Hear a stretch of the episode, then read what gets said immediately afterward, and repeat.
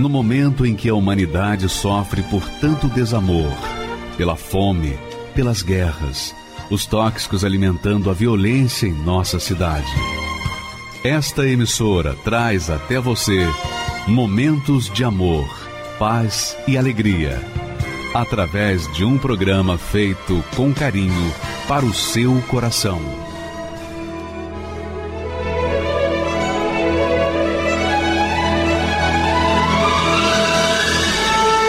E agora, com você, a Palavra Amiga do Bispo Macedo.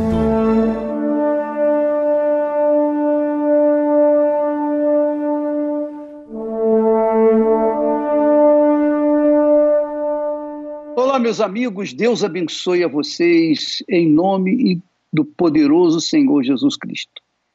E essa bênção não é difícil. Deus quer abençoá-los. Deus é Pai. Você sabia? Deixa eu falar para você.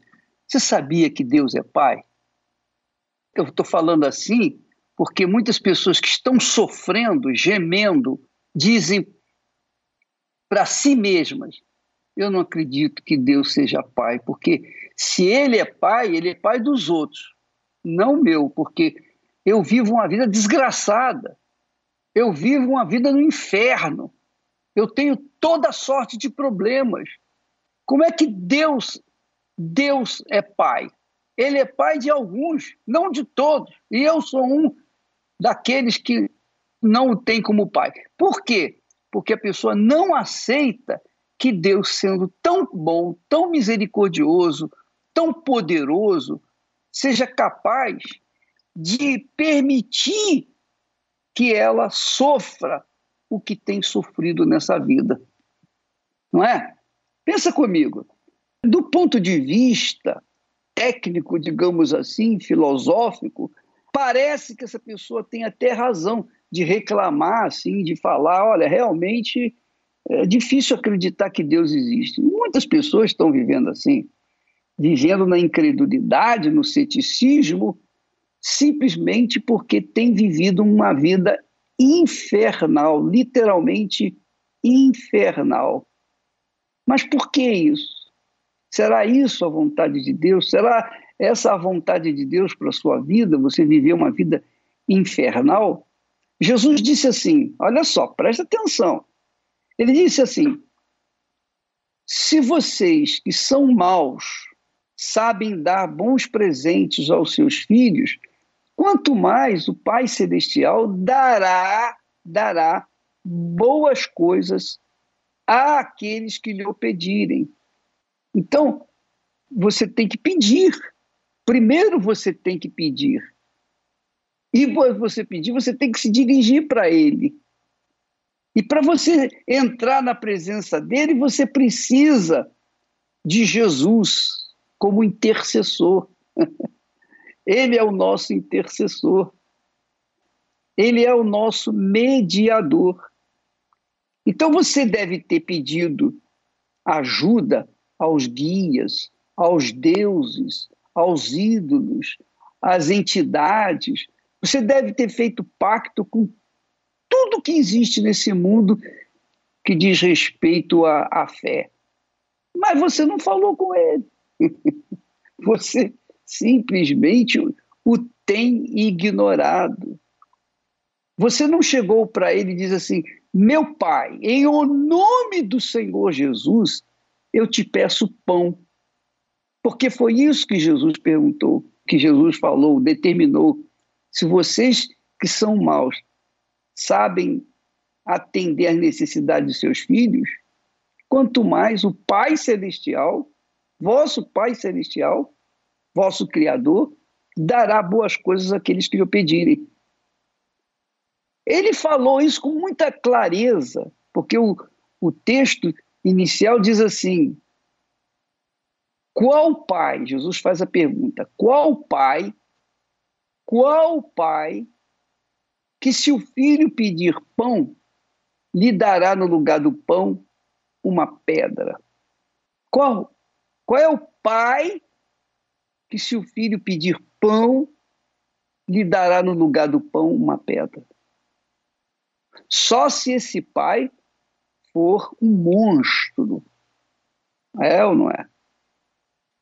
Mas o próprio Filho do Deus Altíssimo, ele fala do seu Pai, que ele, ele é bom, ele é maravilhoso, ele é generoso, ele é misericordioso, ele é justo, cheio de compaixão.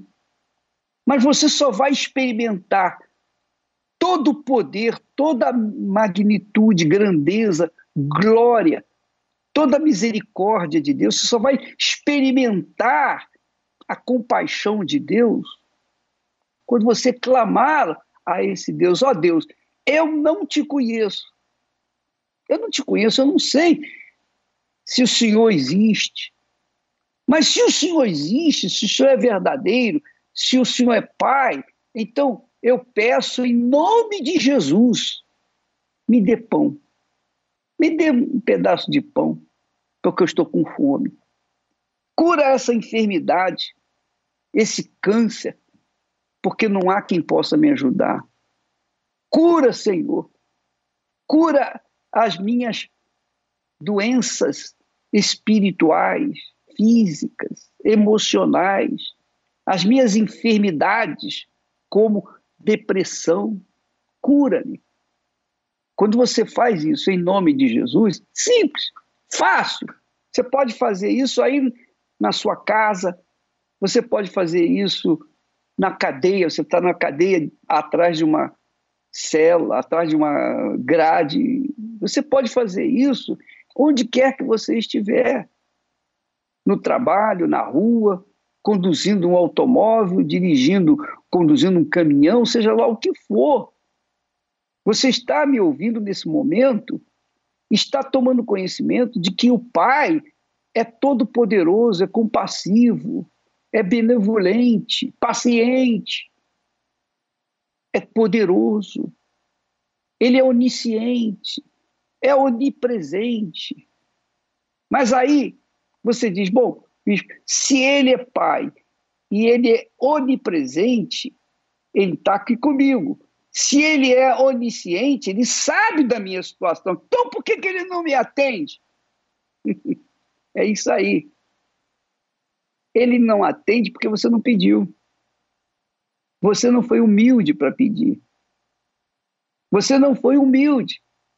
Você tem vivido uma vida dessa forma como tem vivido porque você não foi humilde ainda, não chegou em humildade para chegar e dizer: Ó oh, Deus, eu não sei se o Senhor existe. Se o Senhor existe, o Senhor está me ouvindo e me vendo.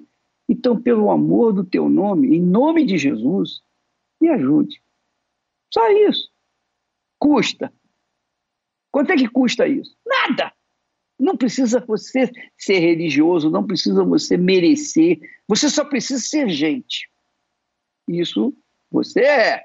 Então, agora você tem que esboçar essa fé, essa fé humilde, essa dependência, essa carência para ele. Ele sabe da sua situação, mas você precisa falar. Porque no que você fala com ele, você esboça uma fé que ele se agrada. E sem fé é impossível agradá-lo. Não tem como você agradar a Deus sem fé. Não são os nossos méritos, não são as nossas religiões ou a nossa religiosidade que vão sensibilizar ao Senhor.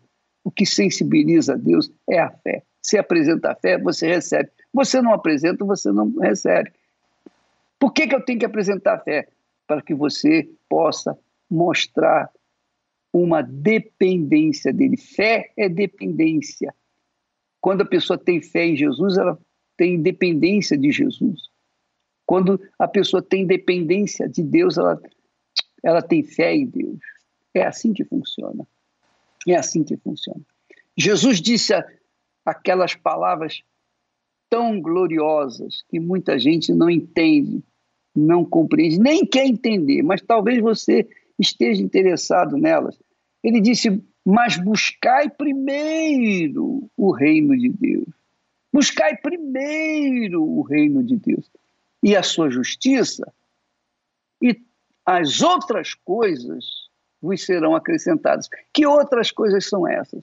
É o pão, o pão nosso de cada dia, é o trabalho, é a condição econômica que ele dá a você, a sabedoria para você ganhar dinheiro, para você ter uma vida decente, digna. É a saúde que ele já providenciou na cruz do Calvário, porque Jesus já carregou as nossas doenças e enfermidades. E nós não temos que carregá-las outra vez. Mas a gente tem que ter fé. A gente tem que chegar ao ponto de dizer: Senhor, eu preciso. Você tem que esboçar a sua fé para que as promessas de Deus aconteçam. Então, todas essas coisas que nós falamos ainda há pouco diz respeito Primeiro, o reino de Deus. Quando você fala com Deus, quando você abre o seu coração e fala com Ele, você está buscando o rei do reino de Deus. Quando você o busca, e quando você encontra, você se entrega e passa a viver nele. E então, tudo o mais vai ser acrescentado na sua vida. Mas primeiro, você tem que buscar o reino de Deus. E o reino de Deus por exemplo, que aconteceu com o Janderson foi ele priorizar o Espírito Santo, receber o Espírito Santo, que é a promessa de Deus. Ele recebeu o Espírito Santo e, por conta desse recebimento do Espírito Santo, todas as demais coisas aconteceram na vida dele. Então, o testemunho dele é um exemplo clássico é um exemplo claro de que Deus é o mesmo. O que ele fez no passado, ele faz no presente. O que ele falou no passado, ele faz no presente e vai fazer sempre, porque a palavra dele não pode voltar vazia. Vamos assistir, então, o testemunho do Janderson para ver como é que aconteceu esse extraordinário milagre na vida dele. Meu nome é Janderson Menezes, tenho 38 anos, sou bancário e empresário. Eu nasci aqui em São Paulo mesmo. Minha vida era muito difícil por conta da situação financeira da minha família. Meu pai e minha mãe sempre foram lutadores, batalhadores, porém nunca tiveram uma condição financeira muito legal. Chegou a morar dentro de um cômodo, devido à dificuldade da minha família, oito pessoas dentro de um cômodo e um banheiro. O banheiro era do lado de fora do cômodo, e todo mundo ficava aglomerado ali naquele um cômodo. E a gente tinha muita dificuldade, principalmente o alimento, né? Porque não, nem sempre tinha para todo mundo alimento, era bem escasso. Eu já presenciei várias oportunidades de não ter o básico que é o pão para tomar café. E nós tivemos, eu e meus, meus familiares, meus irmãos, meu pai, ir até um lixão próximo da minha casa para pegar resto de comida ali. Tinha alguns mercados da região que juntava todo o lixo que tinha naquele mercado e levava até esse terreno baldio, onde várias famílias daquela comunidade se degladiavam ali para pegar aquele lixo para comer. Vivendo naquele ambiente, a perspectiva era zero, porque você não enxergava muita perspectiva. Meu pai é um trabalhador, se esforçava, minha mãe também, mas você não via perspectiva naquele lugar. Então, você olhava para o lado, via aquela situação deplorável ali, você imaginava, vou continuar aqui o resto da minha vida.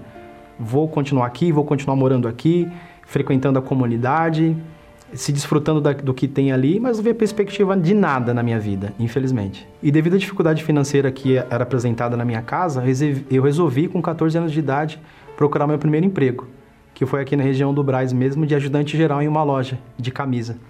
Então, é, meu, tive essa oportunidade, foi meu primeiro emprego aqui no Braz, e comecei a trabalhar para ajudar no sustento da minha casa. Acabei conhecendo uma moça e com três meses de relacionamento engravidei ela.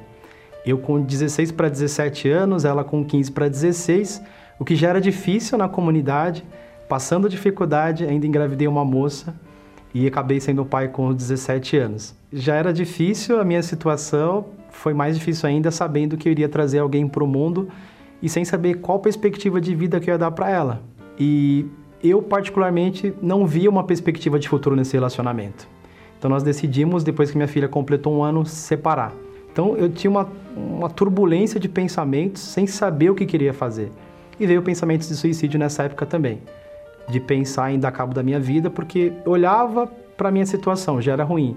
Trazendo uma pessoa para o mundo, acreditava que aquilo iria ser pior ainda. E o que me deu forças na época também para seguir a minha vida foi o convite que eu recebi aqui da igreja, né? De vir até aqui buscar a Deus. Eu odiava a Igreja Universal. Eu odiava com toda a minha força por tudo que eu ouvia na mídia, por tudo que a gente ouvia falar. Eu sempre fui na minha desde a minha, da minha do meu nascimento, sempre fui católico. Então tinha muito preconceito contra a igreja, falava muito mal. Inclusive quando é, algumas pessoas da igreja iam na comunidade fazer oração, eu não aceitava. Eu saía da, daquele ambiente de oração, não aceitava, criticava, xingava. Então, para mim, eu jamais pisaria aqui na igreja, jamais. E me deram essa oportunidade, um convite. Eu aceitei. Eu olhei para aquela situação e eu falei: não tenho mais o que fazer, eu vou aceitar o convite e vim.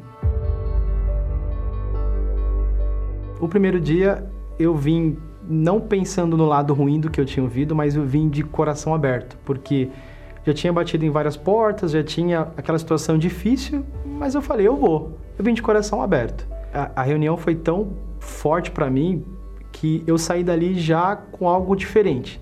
Algo que eu já buscava na, na religião que eu frequentava. Eu buscava, buscava e não achava. Quando eu pisei o pé aqui, o primeiro dia que eu pisei o pé aqui, eu já senti algo diferente. Uma das coisas que eu aprendi aqui e o que é, o que é falado aqui, que além de você ouvir, vê na Bíblia o que está sendo falado. E foi dito: buscai, pois, em primeiro lugar o reino de Deus e a sua justiça. E as demais coisas serão acrescentadas. Eu entendi que buscando o reino de Deus acima de tudo, as coisas que eu tinha, sofrimento, problema, seria secundário. Eu tinha que priorizar Deus. Eu tinha que priorizar o reino de Deus. Mesmo não tendo aquele entendimento de que o reino de Deus está lá no céu, eu entendi que ele estaria aqui na terra e que eu poderia buscar ele. Eu entendi que o reino de Deus para mim, para minha vida, era o Espírito Santo. Foi isso que eu entendi. E, e quando eu entendi isso, eu me dediquei 100%. A minha vida foi 100% em buscar o Espírito Santo, em se dedicar para ele. Eu não quis saber de vida financeira, não quis saber de vida sentimental, não quis saber de nada. Eu só quis saber do Espírito Santo. Eu me dediquei em buscá-lo com toda a minha força. Tanto é que os cultos na igreja eu me dediquei tanto que eu buscava em duas reuniões consecutivas a fim de saciar essa sede. Eu saí do trabalho e eu vim decidido. Eu falei, Deus, é hoje que eu, que eu quero receber o teu espírito na minha vida. Eu vim decidido. E eu falei, Deus, eu faço tudo o que tiver que fazer, mas eu quero ser cheio do teu espírito. Então eu saí do trabalho e vim com, com esse objetivo. Falei, Deus, é hoje. Eu quero ser cheio do teu espírito hoje. Eu abro mão de tudo tudo da minha vida eu abro mão. Eu não quero saber de nada, só quero saber do Senhor. E foi nessa quarta-feira, eu vim no primeiro horário no, no, culto, busquei com todas as minhas forças. Até que na, nesta quarta-feira eu recebi o transbordo do Espírito Santo. Eu fui selado com o Espírito Santo. Eu fui cheio do Espírito Santo naquele dia. E a partir daí a minha vida mudou por completo. Mudou dentro. Eu entendi que eu tinha o próprio Deus dentro de mim.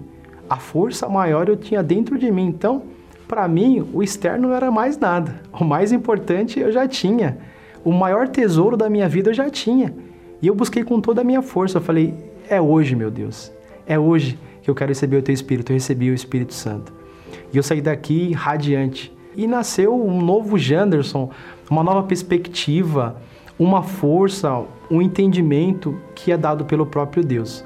Só quem tem o Espírito Santo sabe o que, que é essa força, o que, que é esse direcionamento que dá. Externamente, pode estar uma luta, pode estar uma guerra, mas dentro de você, a confiança, aquela certeza que Deus está com você, o exterior não, não influencia em nada, porque você tem a paz.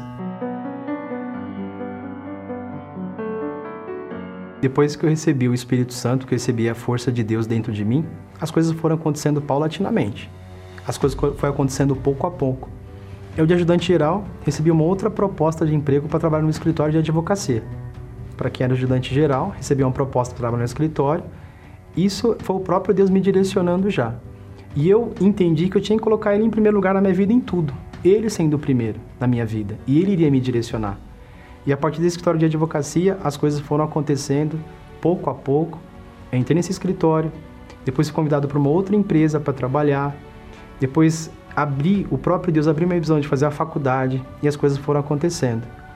Eu me tornei gerente de um grande banco espanhol e as coisas foram acontecendo, a parte sentimental mudou, eu conheci uma, uma pessoa, Deus me deu essa pessoa também, uma pessoa de Deus preparada para mim, porque eu não estava nem preocupado com isso, e o próprio Deus foi me acrescentando, porque é a palavra dele.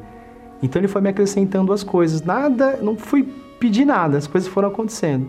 Minha visão foi abrindo, ele foi me dando ideias, me dando direcionamento. Hoje eu tenho uma rede de franquias de mini mercados para quem pegava do lixo Hoje eu tenho mini mercados. A minha filha, que eu não tinha nem condições, nem perspectiva de nada, hoje ela mora comigo. Ela mora comigo, come do bom e do melhor, pode viajar, pode ter as coisas que ela não tinha nem perspectiva de ter. Hoje ela tem. Mas nada disso, nada do que eu tenho, ele é válido sem o Espírito Santo. Porque tem o Espírito Santo dentro de mim, ele que me dá força, ele que me direciona, ele que me sustenta em todos os momentos se não fosse o Espírito Santo, eu não aguentaria as lutas que tem todos os dias, porque nós ainda estamos num, num corpo. Então nós estamos passíveis de lutas todos os dias. Todos os dias é uma luta, é uma batalha. A gente sai de casa para enfrentar uma luta. E graças a Deus, aqueles que têm o Espírito Santo conseguem superar essas lutas. E graças ao Espírito Santo eu tenho conseguido manter até hoje, mesmo com dificuldade, mesmo com as lutas, Deus tem me sustentado até hoje. eu buscava um sentido para a vida, mas na verdade eu não, não me encontrava. Poxa, eu tenho faculdade, né? Três faculdades. Por que, que a gente está sempre nesse com problema, com problema financeiro, com problema pessoal, com problema no casamento, é briga, é e a vida não avançava frequentei o espiritismo, busquei o budismo, né? Busquei outras religiões, passei, fiz um passeio por todas as religiões e é, eu não encontrava o que eu buscava, que nem eu sabia o, o que era.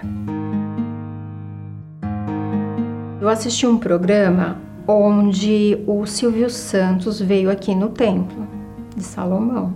E eu me interessei, na verdade, pela arquitetura do templo.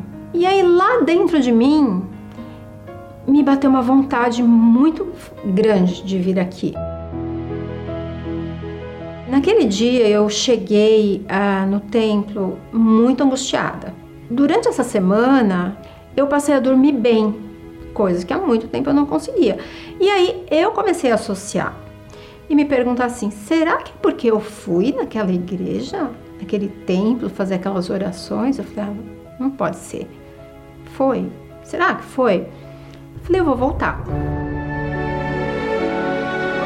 Eu comecei a ver que o que estava sendo ensinado ali fazia todo sentido, que eu sempre busquei e nunca encontrei. Eu fui começando a ter consciência dos meus erros do passado. Eu pedi perdão a Deus, né, por eu ter sido tão cabeça dura, né, tão egoísta, tão prepotente mesmo, apesar de ser tão instruída, tão ignorante ao mesmo tempo. Só que eu não tinha essa essa experiência, eu nunca tinha tido uma experiência com o Espírito Santo. E aí eu comecei a entender o, que era receber esse Espírito Santo, né? Na verdade, assim, eu nem chorei, nem ri. Eu, eu senti mesmo, né? Eu senti que ali é como se Deus tivesse falado para mim assim: ok, então agora tá tudo certo. Então agora ele habita dentro de você. Eu tive segurança, eu tive certeza absoluta. Sabe quando um super-herói parece que ele é invencível? Eu me senti assim, invencível. Falei, nada mais vai me abalar daqui para frente. Isso não tem preço. Realmente não tem preço, porque hoje eu tenho certeza, né, que eu, eu fui selada. Eu fui selada com o Espírito de Deus, que Ele habita dentro de mim. É a maior felicidade da minha vida, né? A maior felicidade da minha vida. é, foi o Espírito Santo. Permita que o poder desta palavra abra o seu entendimento e transforme toda a sua vida. Participe da Escola da Fé Inteligente. Nesta quarta-feira, às 10, 15 e às 20 horas, no Templo de Salomão, Avenida Celso Garcia, 605, Brás, e em todas as igrejas universal do Reino de Deus. Entrada e estacionamento gratuitos. Então, você conferiu aí que o Janderson tinha uma vida sem perspectiva. Ele vivia no lixão. Talvez você esteja nessa situação também, vivendo no lixão. O lixão da vida. Você tem sido desprezada, desprezível. Você tem sido, digamos, colocada de lado entre os seus amigos, conhecidos. Você tem sido vítima também, vítima de preconceito, por causa da sua situação econômica. Quando a pessoa tem dinheiro, tem amigos. Essa é a realidade.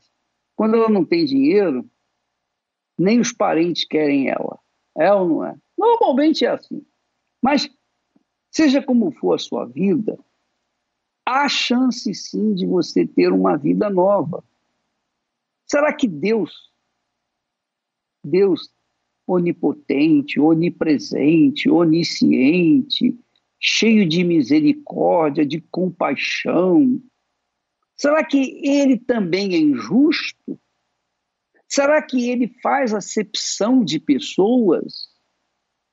Será que ele separa uns dos outros? A uns dá as bênçãos e aos outros as maldições? Será que é assim? Eu não creio nesse tipo de Deus. Eu não creio nesse Deus. Deus é misericordioso, compassivo, cheio de terna misericórdia. Ele é cheio de amor para com aqueles que o invocam, porque ele é Pai. Quando nós, por exemplo, eu sou pai também, e como tal, poxa, eu vejo os meus filhos com, com amor, com carinho, com respeito. Eu os trato da melhor maneira que eu posso. Agora, se um filho é rebelde, se o filho é rebelde, se o filho desconsidera o pai, se o filho não dá a mínima para o pai, o que, que o pai pode fazer para mudar essa situação? A mesma coisa é você, por exemplo. Você se diz assim, poxa, se Deus é pai, por que, que eu estou vivendo essa vida desgraçada? Porque você simplesmente não tem sido filho dele. Só isso. é isso. Você não tem sido humilde para chegar e dizer, ó, oh, meu Deus e meu pai. Você não, não se aproxima dele. Como é que você quer que ele venha até você? Ele não precisa da gente, nós é que precisamos dele, não é verdade? Ele, sem nós, continua sendo Deus, e nós sem ele. Então, amiga e amigo, põe a sua cabeça para pensar, raciocine comigo. Você tem ido a tantas religiões, você tem feito passeios pelas religiões, como a, a professora Márcia falou. Eu passei pelas religiões, mas não achei o que eu buscava, não achei soluções, ou não achei solução. Então, eu gostaria que você desse uma oportunidade a esse Deus que nós oramos, que nós falamos, que nós pregamos, que nós anunciamos. Esse Deus que se manifesta, como está na Bíblia, o Deus da Bíblia, que é o Deus de Abraão, que é o Deus de Isaac, que é o Deus de Israel, que é o único Deus. Não existe outro. Só Ele é Deus. Só Ele é Pai. Só Ele é o Criador. É, se as pessoas creem ou não creem, não vai fazer nenhuma diferença porque ele continua sendo o único Deus, Pai Todo-Poderoso. Então dê uma chance para ele. Eu gostaria que você tivesse aqui no templo ou em uma igreja universal, você fosse numa igreja universal, dá uma chance para si próprio. Você não tem nada a perder, você não vai pagar nada. Não vai pagar nada. Talvez você até tenha que gastar a passagem. Mas existem tantas igrejas universal por aí, por esse Brasil afora, você pode ir um perto da sua casa. Dê uma chance. Quando você for, você vai determinado, oh, meu Deus, eu quero ver se o Senhor existe. Eu só quero ver se o Senhor realmente existe. E eu vou nessa igreja dar uma chance para o Senhor me mostrar que o Senhor existe. Faça isso e você vai ver que a sua vida vai ser como tem sido agora do Janderson. Ele tem uma vida nova. Quer dizer, ele morava no lixão, ele vivia do lixão, sua família, seus pais viviam do lixão. Quer dizer, ele vivia uma vida abaixo da miséria, abaixo dos limites da miséria, digamos assim, no fundo do poço. Mas hoje a vida dele está diferente. Por quê? Ele priorizou, ele colocou em primeiro lugar o reino de Deus, ele buscou, ele foi em busca desse Deus que nós estamos falando. Vamos ver se, se o Deus da Bíblia funciona. E funcionou, e hoje ele tem um testemunho para dar. Mas não é só ele, não. Nós temos aí a Graziele, que também teve o seu encontro com Deus. E a vida dela mudou substancialmente, radicalmente. Porque só existe um Deus. E esse Deus é o Todo-Poderoso Senhor dos Exércitos, o Senhor Jesus Cristo. Vamos então ao testemunho da Graziele. Eu já estava pendurada na janela do prédio para me jogar quando minha mãe viu e me tirou de lá. Comecei a me automutilar em outras partes do corpo que ficavam mais escondidas. Então as minhas piores, piores cicatrizes estão realmente em, em outros lugares onde as pessoas não podiam ver, né? E eu fui lá, carreguei a arma, planejei tudo bem, bem consciente do que eu tava fazendo. Meu nome é Graziela Moraes, eu tenho 22 anos e tudo começou na minha infância, né? Eu tive uma infância muito conturbada, porque meus pais brigavam muito, né? Quando eu era pequena, na verdade, eu fui conhecer meu pai com 4 anos, porque ele até os 4 anos ele estava na cadeia, né? Então, quando meu pai saiu ainda, eles brigavam muito é, muita traição, né? Meu pai traía muito minha mãe. E eu tinha um ambiente, assim, em casa muito conturbado. E isso me afetava muito psicologicamente. Tudo isso chegou a fazer com que eu tentasse suicídio com seis anos de idade, né? A gente morava num prédio e eu já estava pendurada na janela do prédio para me jogar quando minha mãe viu e me tirou de lá, né? Procurei uma válvula de escape que eu acabei encontrando na internet. Então, é, eu comecei a me envolver muito cedo, eu tinha 12 anos de idade, né? Quando eu criei o meu primeiro blog. Eu gostava muito de escrever poemas, era a forma que eu encontrava de, de tirar tudo que eu sentia de dentro de mim, né? Toda aquela solidão. Então, se eu ficava muito triste, eu escrevia e eu postava porque eu queria que as pessoas me entendessem. Só que com o crescimento, né, as pessoas começavam comecei a ter muitos seguidores, as pessoas começaram a comentar da minha vida e ali eu meio que parei de ser tão sincera. Aquilo começou a me influenciar e eu buscava uma forma de ser aceita pelas pessoas, então isso virou uma bola de neve dentro de mim porque eu tinha pressão, além de já ter uma vida muito difícil, eu agreguei a mim mesma a pressão de, de agradar as pessoas. Então, quando eu pensava que eu não ia agradar, eu me culpava e aí eu me automutilava. Era um ato meio que de raiva de mim mesma. Eu sentia raiva de mim, eu me cortava. Quando eu recebia um comentário negativo, eu me cortava. Alguém falava mal de mim, um amigo virava as costas, eu me cortava.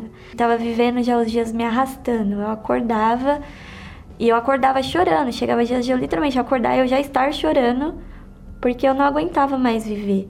Eu marquei uma data, sabia que minha mãe ia trabalhar à noite, e eu ia estar sozinha durante o dia e a arma ia estar em casa. Então, marquei a data, eu planejei tudo, planejei tudo. Até peguei toalha de casa, assim, forrei o chão, porque eu pensei, vai ser mais fácil para minha família limpar o sangue.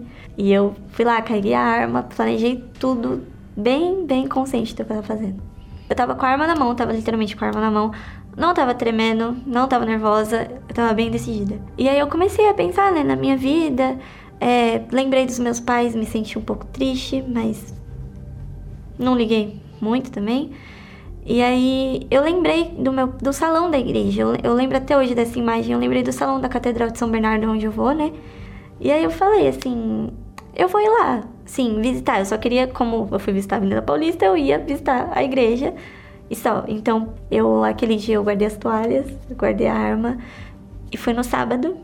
E eu cheguei numa reunião do grupo jovem. E aí uma obreira chegou em mim e falou: "Você tá procurando alguém?" Aí eu falei: "Não, eu só, não, tava indo embora já, né?" E aí ela só falou assim: "Me passa seu número para eu conversar com você." E ela me passava muita segurança, assim. Eu não sei explicar. Na verdade, quando eu vi ela, eu vi uma coisa diferente. E aí, quando eu cheguei em casa, minha mãe tava lá em casa, tava brigando com a minha irmã. E aí eu acabei me distraindo e fui dormir. Então eu nem lembrei mais que eu ia me matar. Eu, hoje, quando eu lembro disso, eu dou até risada, porque eu realmente, eu podia ter chegado em casa, pegado a arma e feito o que eu ia fazer. Mas Deus criou toda uma situação e eu acabei esquecendo, fui dormir. E aí quando eu acordei já tinha a mensagem da obreira, né? E aí eu comecei a conversar com ela. Eu não entendia nada de Deus, não, nem gostava da igreja. Eu lembro a primeira reunião que eu fui, e aí o pastor fez uma reunião pro grupo jovem, só para falar do altar. E aí ele falou assim: "Você que precisa do sobrenatural, do extraordinário, é para você". E na hora que eu ouvi aquilo, abriu a minha mente eu me agarrei naquela palavra, porque era realmente o que eu vivia. Eu tinha tudo, né? Eu, eu realmente tinha tudo. Mas nada me fazia feliz. E aquela proposta era o que eu precisava ouvir. E ali eu ouvi sobre batismo nas águas, e eu ouvi aquilo e eu sabia que aquilo fazia parte do meu sacrifício. Eu me batizei nas águas antes de subir no altar. E o pensamento foi: se o Senhor existe, a coisa vai mudar. Se o Senhor não existe, eu já não tinha mais nada a perder mesmo. E eu lembro que o pastor pregou sobre Davi, né? Um versículo, aquele versículo que fala: Uma coisa eu peço e buscarei, que eu possa morar na casa do meu pai todos os dias e contemplar a beleza do teu templo. E quando eu vi aquilo, eu sabia que, que esse era o meu desejo. Então ele chamou na frente do altar, eu lembro até o cantinho que eu fui ali, né, na frente do altar, e eu tava tão tão sedenta que eu não tinha palavras eu lembro que eu chorei metade da busca. Eu só debrucei no altar e eu chorei. E em um determinado momento eu falei assim: Olha, Deus, quer saber de uma coisa?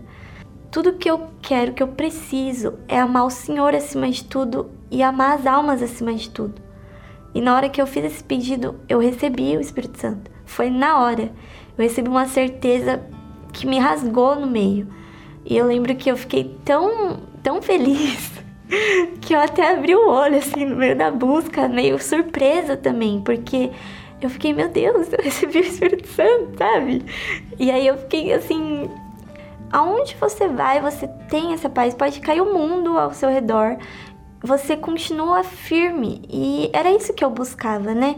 quando eu tava lá nas redes sociais, era tudo para receber essa paz. Eu achava que a atenção ia me dar essa paz, que os seguidores, o dinheiro, mas nada me deu essa segurança de, de saber que, independente do que aconteça, podem falar o que quiser de mim, pode estar tudo errado.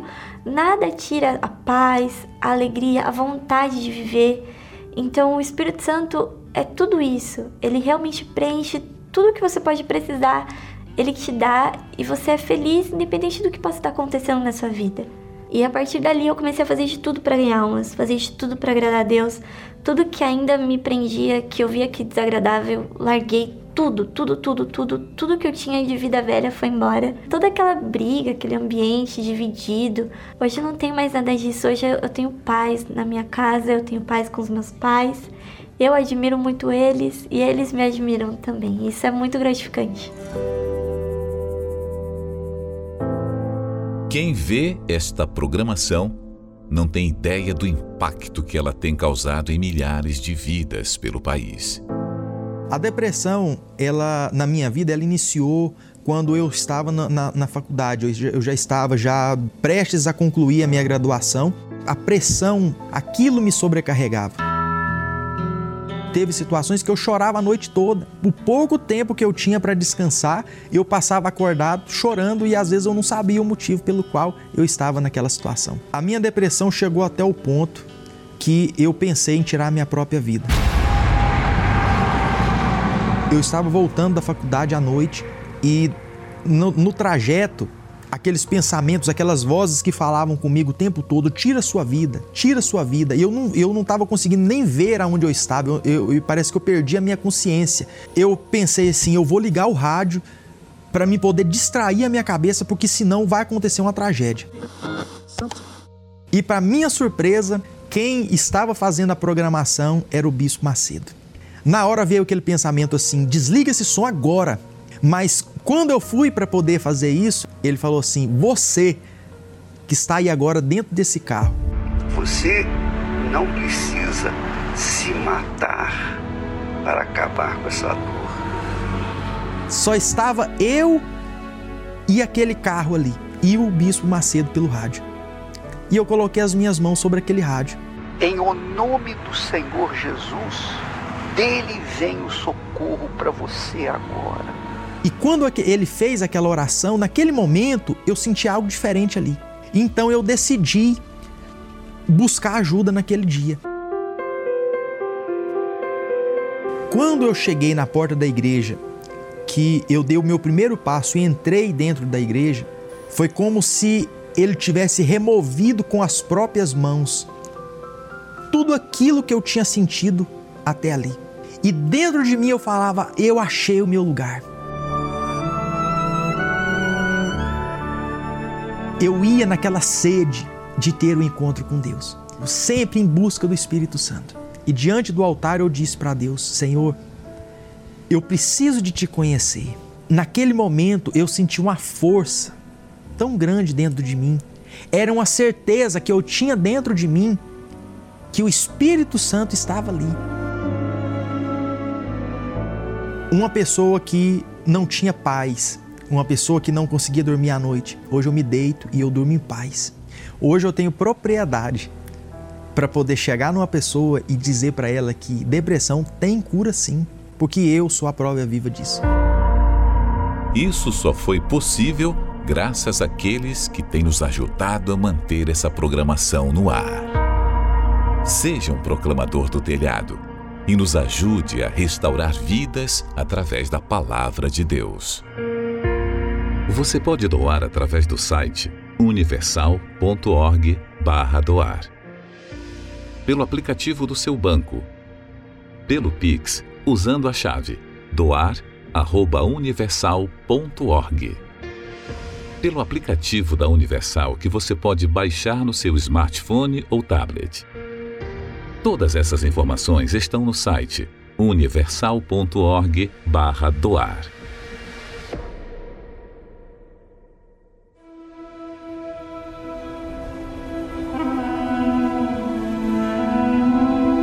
interior de uma pessoa sem o Espírito Santo é como um deserto, árido, inóspito e sem vida.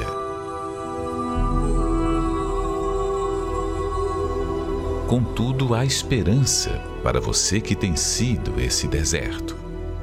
O mesmo que Deus faz com o Negueb. Ao sul de Israel, o Negueb é uma região desértica conhecida pela sua sequidão. Mas quando chegam as chuvas serôdias, as montanhas se enchem de águas e, transbordando, formam as torrentes que descem os montes e vão em direção ao Negueb.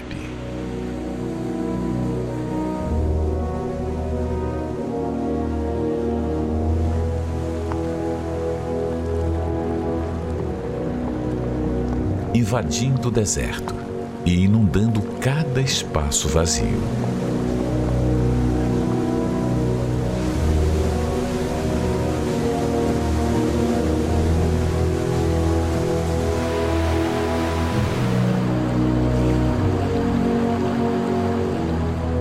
transformando o que era seco num jardim com as mais belas flores.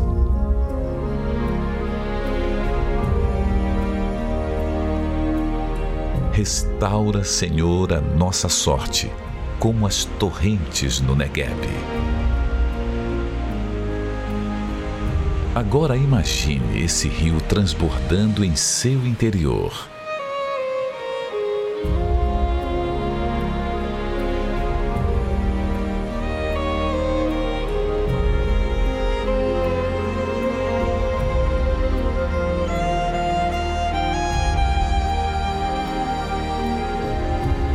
Isso que acontece com os sedentos pelo Espírito Santo. Sua alma é completamente inundada e o que antes era uma vida seca e vazia passa a ser completamente cheia da presença de Deus, tornando essa pessoa uma fonte a jorrar para a vida eterna.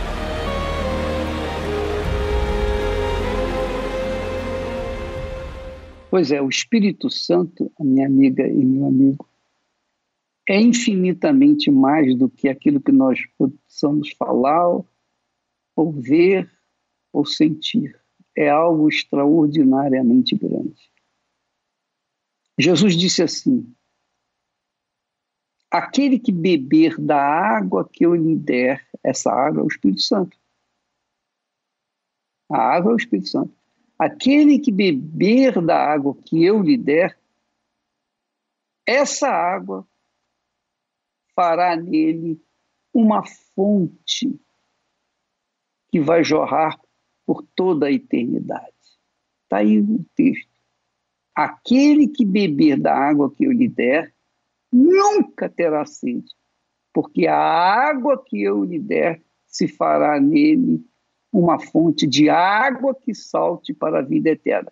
É claro que ele está falando uma linguagem simbólica. Essa água é um símbolo do Espírito Santo, como o fogo é o símbolo do Espírito Santo, como o pão é o símbolo do corpo de Jesus, o vinho, símbolo do sangue do Senhor Jesus, a água é o símbolo do Espírito Santo.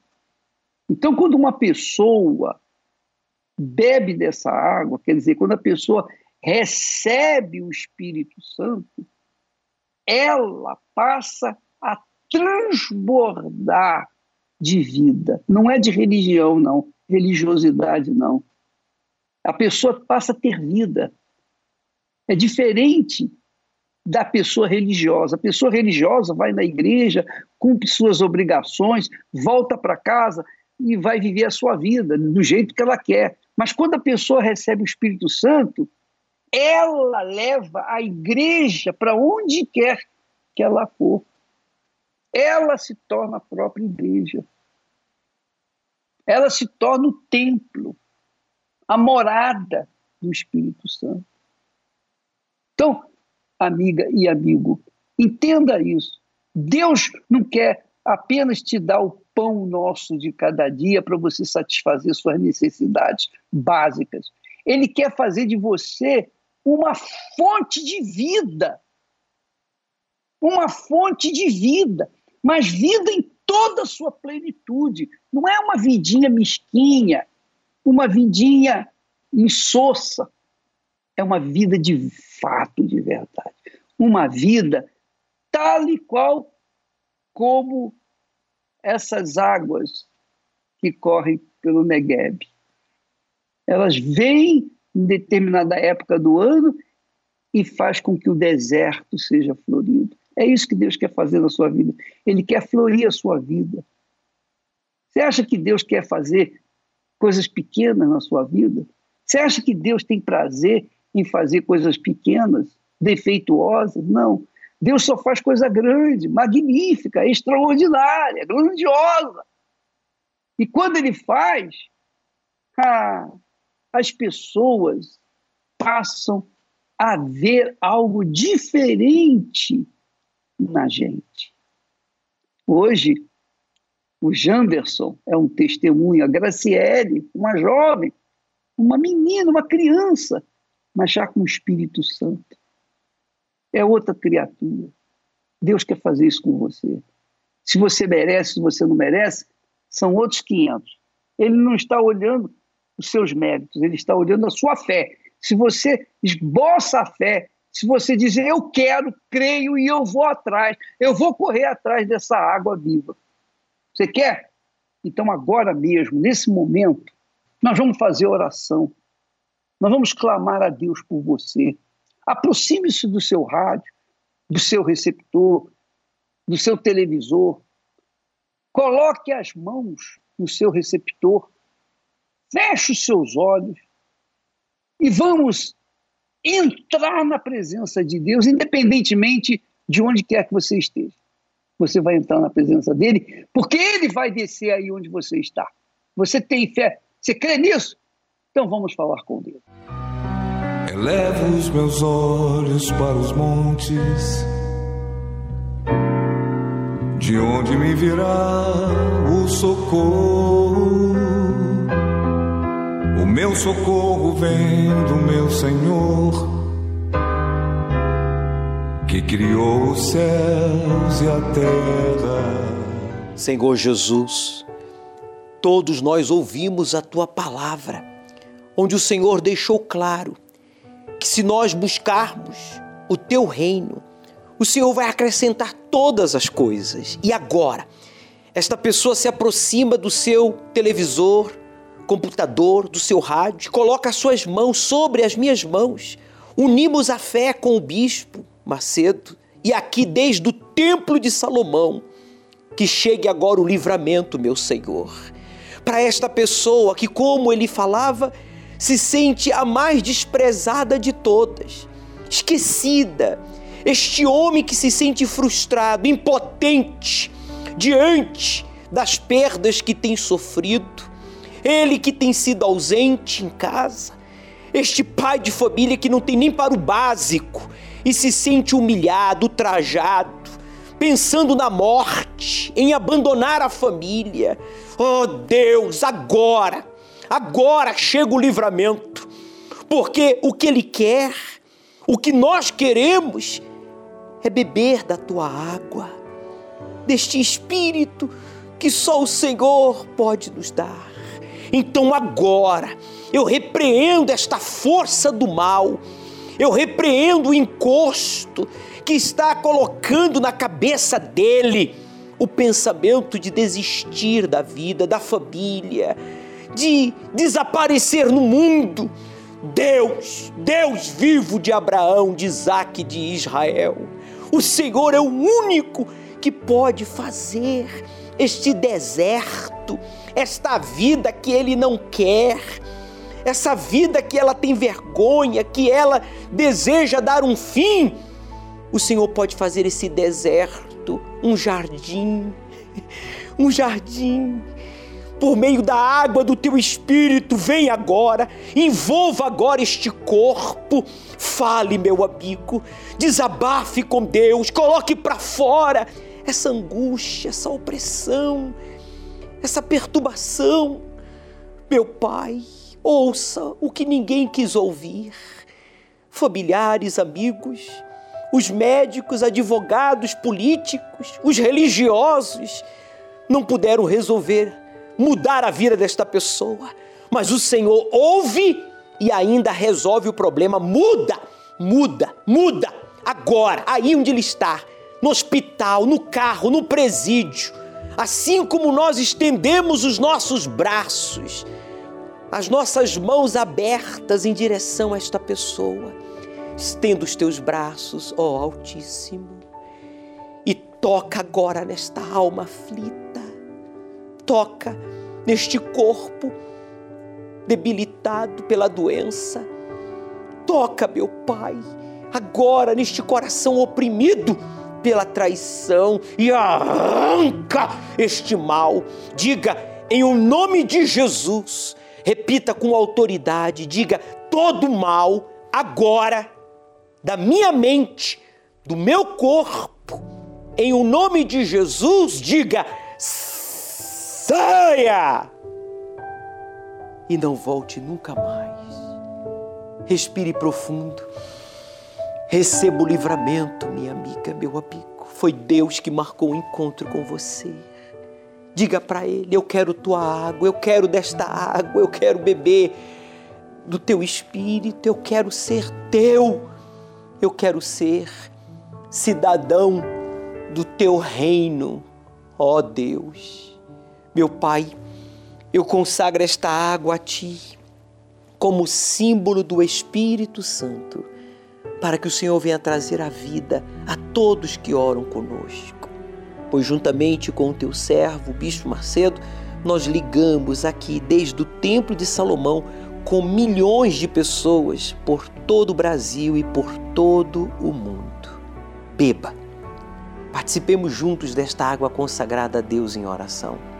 Tenha aí agora a sua experiência com o Espírito Santo que marcou um encontro com você. Receba a paz. Essa paz lhe faz forte, porque você já não está só. Deus está com você. Obrigado, meu Senhor, por todos os proclamadores do telhado que todos os meses fazem a sua doação possível este programa chegar a lugares longínquos, a lugares onde não temos ainda a igreja fisicamente falando estabelecida, mas através deste programa chega a tua palavra, chega a tua vida. Que todos os proclamadores do telhado sejam abençoados e tenham sempre o suficiente para si, para os seus e para patrocinar este programa todos os meses. E você que crê, diga: assim seja. Amém. O Senhor é quem te guarda, é a tua sombra direita. Ele guarda a tua alma, te protege contra o mal. Ele guarda a tua entrada e a tua saída, desde agora e para sempre. Neste domingo, mais uma vez, estaremos ao pôr do sol buscando desta água, a água do Espírito Santo. E caso você precise da cura, da imposição de mãos, logo no início do encontro com o Espírito Santo, às 18 horas, no Templo de Salomão, como Jesus fazia ao pôr do sol, pondo as mãos sobre cada um deles, os curava. Assim também vai acontecer com você e com seus convidados. Na oportunidade, daremos continuidade ao estudo do livro do Apocalipse, capítulo 12, quando o Senhor Jesus nos revela as três armas que todo verdadeiro cristão deve usar para vencer as forças do mal. Aceite o desafio de obedecer ao Deus vivo e Ele transformará a sua vida. O Senhor é quem te guarda, é a tua sombra direita. Tua alma, te protege contra o mal. Ele guarda a tua entrada e a tua saída, desde agora e para sempre.